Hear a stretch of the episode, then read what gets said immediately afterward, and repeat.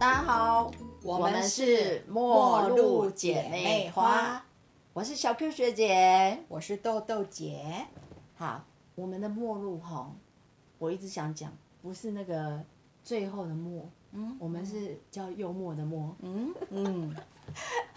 好，我们上一集啊，就是请来豆豆姐啊，已经聊到就是生病以后，面临已经其实就是感觉好像死亡很接近，很近。对，然后开始就是，哎、其实就是一直要跑医院，然后跟很多医生打交道，很密集，对，嗯而且因为豆豆姐很特别，她除了肺腺癌之后，后来又转移了好几个地方，所以从一开始就是医生，呃，就是接，呃，是从耳鼻喉科那边，后来又到胸腔内科，对不对？对对好，后来呢，还有哪一科的医生？后来胸腔内科嗯，啊、呃经历过一百四十二次化疗嘛，是，那这个时候它又肿了，嗯，甲状腺又肿起来，淋巴淋巴，啊，淋巴又肿起来啊，淋巴又肿起来，所以淋巴在肿起来的时候，那我我一样会在 FB 写嘛，对，胸内医师说这个可能不是已他经的不专是长胸内的问题了。对淋巴呢，在我们医疗分类化，就是要找血肿的医师。对，血液肿瘤科是血液那肿瘤科正好我有一个很要好的学生，嗯，他也是就是在这方面有认识的熟医师，嗯，所以他介就绍把这个他觉得很棒的医师介介绍绍给给我，你让我去是试试看。哦对一，OK，试成主顾，好，因为就就真的那边也 有，那边也有是，对对对然后这个医生怎么样？这个医生哈、他跟我前面一个医师的个性模式胸内，的医师，对，对对，呃，两个是完全不不一样的 style。我们来说看看，比比看啊哎原来医生我不一是不是要去比好坏，对对，是要分享给大家，就是说，当我们遇到个性不同的医师的时候，我们怎么去跟他对应对接，我们会得到最好的帮助。对，这是重点，是，嗯，对，啊、我前面那个胸腔内科的男医师对啊、就他不是用特别说男女啊，哦 哦，不是男 医师， 好意思，就顺口跑出来了。好的，啊、前面那个胸腔内内科科的的医医师师，对嗯，他就是很温和，嗯很有耐心，就是人家讲的 very nice。嗯，对，那我都叫他欧巴对对，啊是，因为要因为把其他也长得蛮帅的啦，要真把的看病过程趣味化，嗯，才不会那么辛苦，才不会那么辛苦。对，啊好吧，对，嗯，反正我们大婶， 大婶就是希望有欧巴，好，所以真的遇到欧巴的时候，那就把他欧巴在心中，而且又这么温柔，对，对，这么温柔，你知道，当我很无奈的时候，尤其是后来发现转移到胰脏，嗯的时候，那胰脏大家都知道是癌症之王，对，没错好，，就会让人很害怕，嗯，对对那胰脏是怎么被发现的？就是我们不是化疗的都是三个月会照一次断层扫扫描，描，对，那有时候会用显影剂，呃，有时候不用。不用，对，那如果你的病灶还很明显，它不用显影剂的情况之下，嗯还是可以看得很清楚。那医生就会考虑，呃，也许偶尔不用显影剂，嗯，就直接做，对，嗯比断较层不会伤害你的肾脏。对，因为显影镜很毒 啦，对，要排泄出去嗯是，对，好，所以呃，就有一两次没有用显影剂，嗯，可是那一次不知道为什么，我们都心血来潮似的，就不约而同的说，哎，那这次是不是就来用显影剂医看师看？看嗯看，对对，，就是这样。然后又正好遇到这个检验科的医师，啊、很细心嗯，啊，就看到了，哎，胰脏怎么有一颗肿瘤？哦而且已经两三公分大嗯了，怎么算大了怎么之前一直没没有有被发现看到？人没打显影剂对，好、嗯那也有可能就是它的角度啊，对，长在那个不容易被发发现现的的地角度方，对对对对。嗯，那发现之后怎么办呢？哎，胰脏那次有转肠胃科，对不对？对，对，后来对又转肠胃科，那胰脏嘛，就先去看肝胆胰肠胃科嗯专科。嗯，对，那确实就是就就确认他在那里了。嗯，那大概医生的判断就是，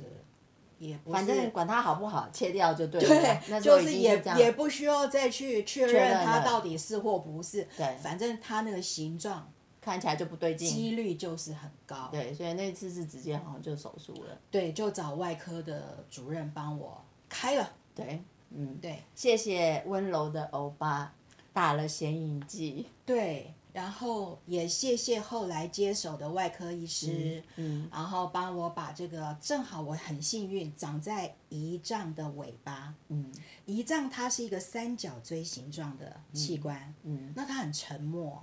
除非那个肿瘤是长在头，嗯，挡住那个胆管胆的管入口，比较容易被发现。对，比较会有一些症胰脏状，尾的通常都很难发现，很难发对，现，而且它如果到很大压迫到其他器官，其实那也是癌亡。对，嗯通常状况都不是太好。对，就差不多了。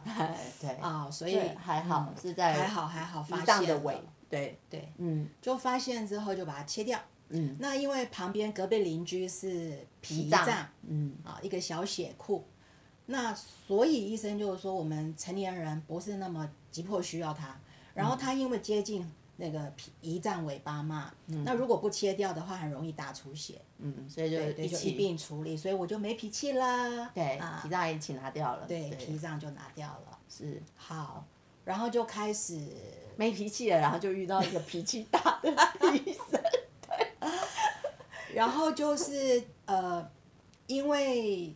胰脏切掉了，需要一段时间休养，嗯，所以那段时间就没有做化疗。对，嗯，先暂停化疗，对对。对，嗯，后来又怎么去？就是我们有讲到，又后来又发现这里就是对对对淋巴又肿起来，就后来其实啊、呃胰脏的发现是距离最初肺腺癌确诊大概是两三年的时时候间，对第三年的时候。然后这第三年后面又到大概第五年的时候，哎，这让我觉得很像魔咒的嘛，一三五七九的那种感觉。今年是第七年，不会不会不会了，是没有了没有了，呃对，我仿佛在收集不同的癌症点数。好，好，然后就是转移之后切除，切除，然后就经过一个刀，然后恢复。哎，我真的很好奇，哎，为什么开完刀一定要等你排气？才能吃东西。哦，是啊，因为你麻醉是连肠胃道都会被一起麻，所以你没有哦，排气，就是代表你肠胃道的麻药已经过了，所以它开始蠕动，所以才会排气。哦，小 Q 学姐你好棒！原来有，我对，一直我开过这么多大小刀哈，我都一直在想，干嘛期期待那个屁呢？因为它就表示肠子开始蠕动原来了啦。大家学到了哈，对，所以我想有问题就要问，对对啊，要不耻下不问。耻下问，你就会得到成长的机会。嗯，真是陌路姐妹花了，我对，们非常陌路，好不好啊？我们有时候也很寂寞。是那个寂寞的陌陌路姐妹花，可是我们更愿意用一些快乐的方法幽默和角度，对 幽默以对，笑笑看人生。所以是陌幽默的默的陌路姐妹花。啊，没有，我要一直要听你讲那个嗯怎么、就是怎么遇到那个后来的医生？哈对呀、那对对对个好。血肿的意思啊。那我我这个呃，就是胸腔部分的化疗一直做到一百四十二次的时候，非常幸运的就是，啊、我的欧巴告诉我说，哈，我的体质很特殊，嗯，一种药竟然可以用超过二十个疗程，对还没有抗药性。对，因为有些有很多药是会有出现抗药性，就没用了，要换药。对，嗯我其实第一次用的不是健泽这个后来用很久的药，嗯是艾琳达，嗯，那它是配合很毒的顺铂，天下第一大毒药， 那个顺铂只能用六次。嗯好，那到的那个六次的临界点的时候，正好发现我的肝功能损坏了，嗯那指数大概高高高高到一百五十八。嗯，就反正不能继续用了啦。对，医生嗯就说、那不然就换药好了，嗯所以就从那个本来二十一天打一次化疗的那个药，把它换嗯换到成后来连续打很多年的这个健泽，嗯好，就是因为药效呃就是效期比较短，比较不毒也不是比较不毒，它比较容易排出去啦。啊它的毒性比代较容谢，对代谢掉啊，对所以呢，就是每个礼拜一次，每个礼拜一次，对对所以我的次数就跑得比较快，对对嗯就到了大概第五年、第六年的时候，就已经一百四十二次了。嗯，对但是那又后发来不现就是嗯是就胰脏又有问题了嘛，胰脏处理完了，以为我的收集任务就停止了吗？ 没有，并没有，对，对，后来这里又肿了。嗯那我的学生就介绍我去认识我现在的这个血肿科的医医师。生对，好，那这个医师啊，他个性啊，就是非常的迅速、积极、确实、快动作、快很快很准，准的那一种。快很准，对，好，但是这种医生哈、大部分脾气也快有很一准哦有一点个性很，对，有一点个性，就是因为病人很多，好，然后他要赶让那些今天要来化疗的人，他必须在下午要收药之前，对，要全部对药要配好，让他打上去。对，所以他很赶很急，好，那所以我们就要学会怎么样跟这样的医生相处。嗯，其实刚开始我其实也蛮挫折，因为我前面那个欧巴很温柔啊何等温柔， 何等有同理心，这个慢慢降，但是这个不行啊。怎么问都可以，嗯，好，而且他会安慰我，嗯，他甚至会在我面临这个转移的时候，告诉我说不要怕，我们会帮你，嗯，对。但快很准医生，我跟你讲，他绝对说不出这种话，对不对？对，对，他就是好，你进来了，好，然后怎么样？这个这这一这期次怎么样嗯这这期怎么样？啊、哦，好好好，可以可以走了。 我我还没酝酿好该问的，嗯，对。后来我就改善了，自己改善。嗯，每一次去之前就赶快先在我的写 note- 好对 note 上面先写好我要问的东西，嗯，然后一进去就开始 bra bra bra bra，我要比他快，对对对，因为快很准的医生的个性，其实通常他们也就是他为什么可以快很准，他也就是因为他心他比较就是很精准的，他要去做很多事情。对对对所以你看他那个门诊量，他可以在一个下午就要配多少病人的对药，八九对十个，所以你也别怪他，就是他没有办法安慰你。对，嗯对但是我觉得其实也呃，就是我们需要一点方法，嗯对，去去对应，我们还是有我们的权利是可以说嘛，就是说快一点，是是让让他知道。对对对，他也不至于到就是全部不听或生气，什么都不会。嗯对对，但是你就是可能要换个方式。对，嗯，他的他的模式就是，如果你问的问题跟他开的药，有关他系认为没关系的的，嗯哦，他认为没关系的，他就说这跟我的药没关系，对，他就根本不理你就对然了。后要不然就是这个你去看哪一科，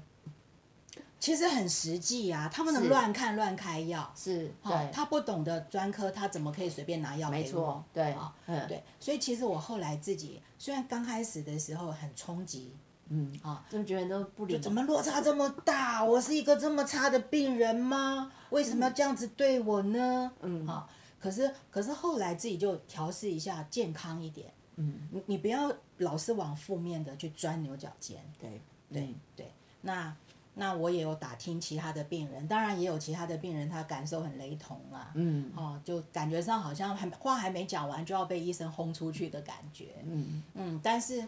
我们是去看医生嘛，不是去相亲 嘛，是吧？啊，就抓重点，就不能每个都是欧巴啊，对对不对不？是，对嗯好不好？哦，那就是，嗯、只要该做的检查他有跟到，有做到，嗯，然后而且你的身体在好转，嗯，对，对那他就是一个可信赖的医师，是对，是就是这样子，对，其实你知道很多快很诊的医生，我跟你讲，他的诊还真是满，对，都满满的。对，而且他他他快哦，快到怎样？他对自我要求也很高。嗯，他上厕所都用跑的，穿着那小高跟啊，啪啪啪啪啪啪啪啪一下就回来了。所以可见他是以病人的权益优先的。对，是对他，他也要求他自己啊，他也知对道他，他可以多一点时间，是可以帮到多一点的人。对，而且他是我唯一一个医生哈，他会拿一个小笔记本，嗯把你下一次什么时候几月几号要检查，他会手嗯先先手先记在他的 note note 上面。啊哦，然后那他就可以随时去提醒他自己，他要去看报告哦，对，啊、他就可以比较用他的零散时间去处理这些琐碎所以的事事情情。，对啊，所以你看他也是很厉害啊，对对，我就看到他的优点，是，对，就慢慢的觉得不会像以前每次回诊都觉得好紧张，这次又不知道哪里要得罪他了。对，就是好像觉得问话，问话问不对啊，嗯对好像这个药仿单拿出来想问他，结果对，你知道新的药嘛？那我们当老师的就有个毛病，就会研究说明书。那我以前几年都这样子做的嘛，我前面欧巴也没有觉得不对呀、对啊，，那那就研究一下哦，了解一下说可能有会有哪哪些些问题副嗯作用，因为当你知道可能之后，你遇到这些状况，你就不会慌张，又要对去就看知哪道一科看哪没一错科对，它其实就只是副作用。嗯，对好，那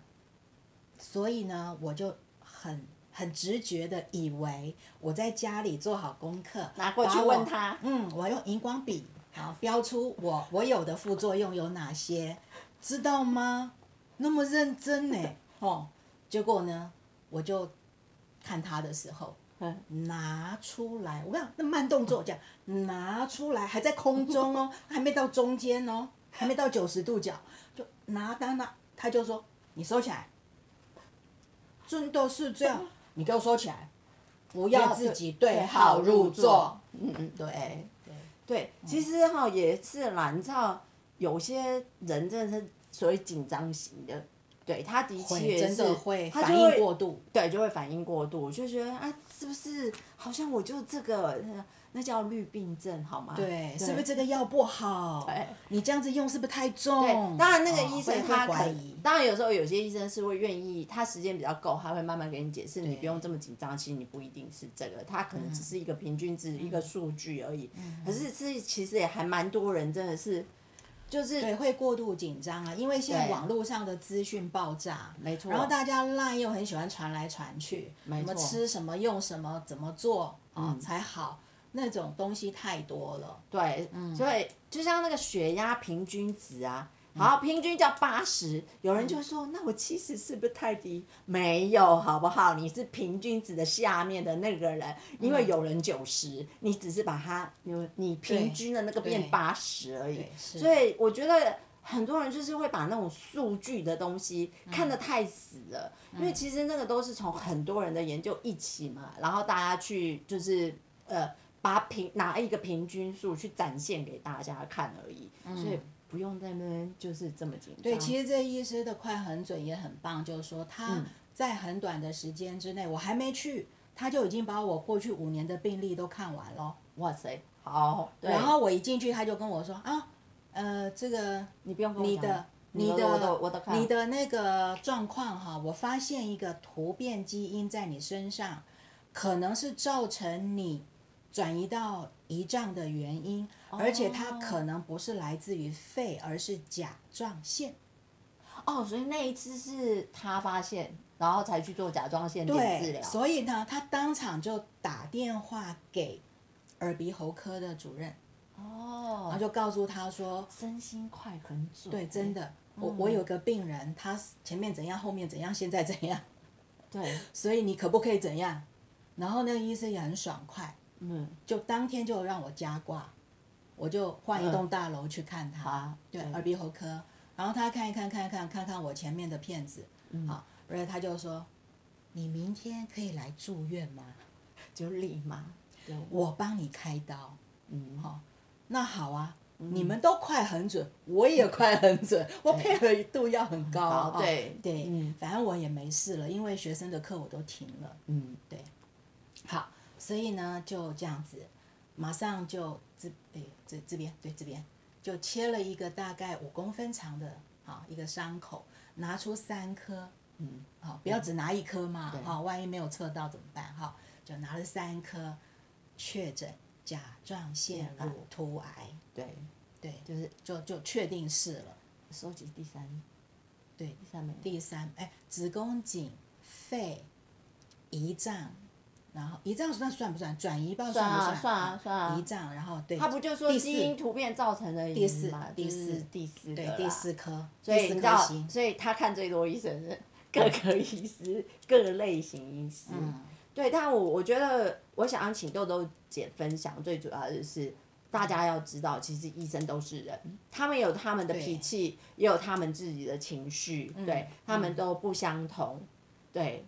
嗯嗯，然后所以啊，呃，我觉得没有什么，就是就是我们自己，就是身为病人，就是好好。就是你要可能有更顺应的方式去好好去就是对待就是你自己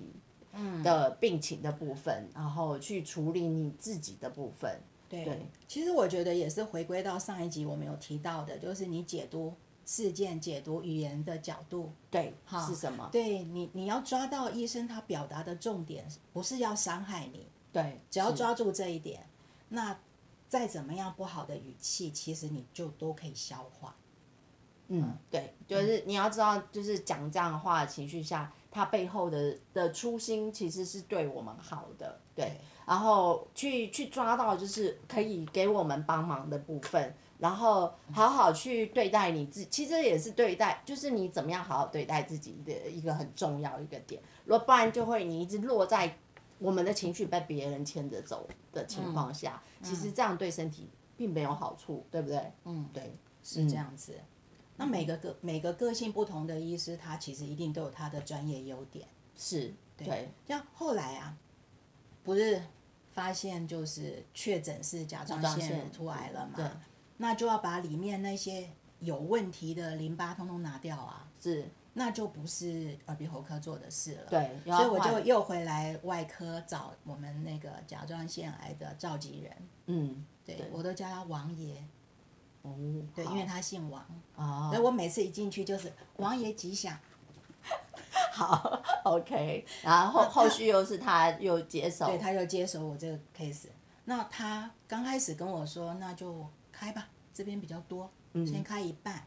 啊，以后如果这边有状况比较多，再把另外一半开了。嗯，可是他一开就顺手了，就把另外一边也一也起开了，就这样噔噔噔噔噔噔噔噔噔噔，就变成一个大项链了。嗯，对。可是我觉得他开的好美丽哦。对，因为他就看其不实太没有出留来下太大的疤痕，对就啊嗯是这个就是有人就很熟很巧，对，是，那我们自己自己，我刚刚有强调，还有上一次有提到，就是我们自己要做一个负责任，对自己负责，也做一个聪明的病人哈、就是说，呃，你要去了解有哪些是你可以负担的自费项目，可以来保护你的。啊，对呀、这个也其实这要讲到就是那个健保外的其他的保险的问题，对，嗯这在这我们可以留在有机会的话，就是我们又再聊聊。对，我觉得呃应该这么说啦，人家说生老病死一点都不能，就是你你只要生下来了，就是这些事情一定都会遇上的。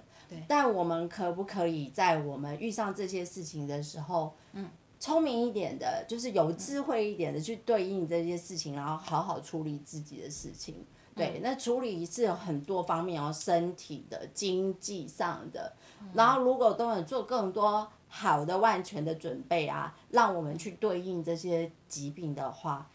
我跟你讲，只要生病，有些病说真话，一辈子也不会好了，对，就这样了，对不对？对，但是呢，你还要不要过日子？当然要嘛，要哦，对，所以我觉得病在那里了，但是不代表你有了这个病，生活品质就会变不好。嗯，对，我觉得我们还是有机会，就是可以聪明一点的去对应去看医生，然后怎么样去对应我们可能拥有的病。而且我觉得其实有些病不叫病，它其实叫老化。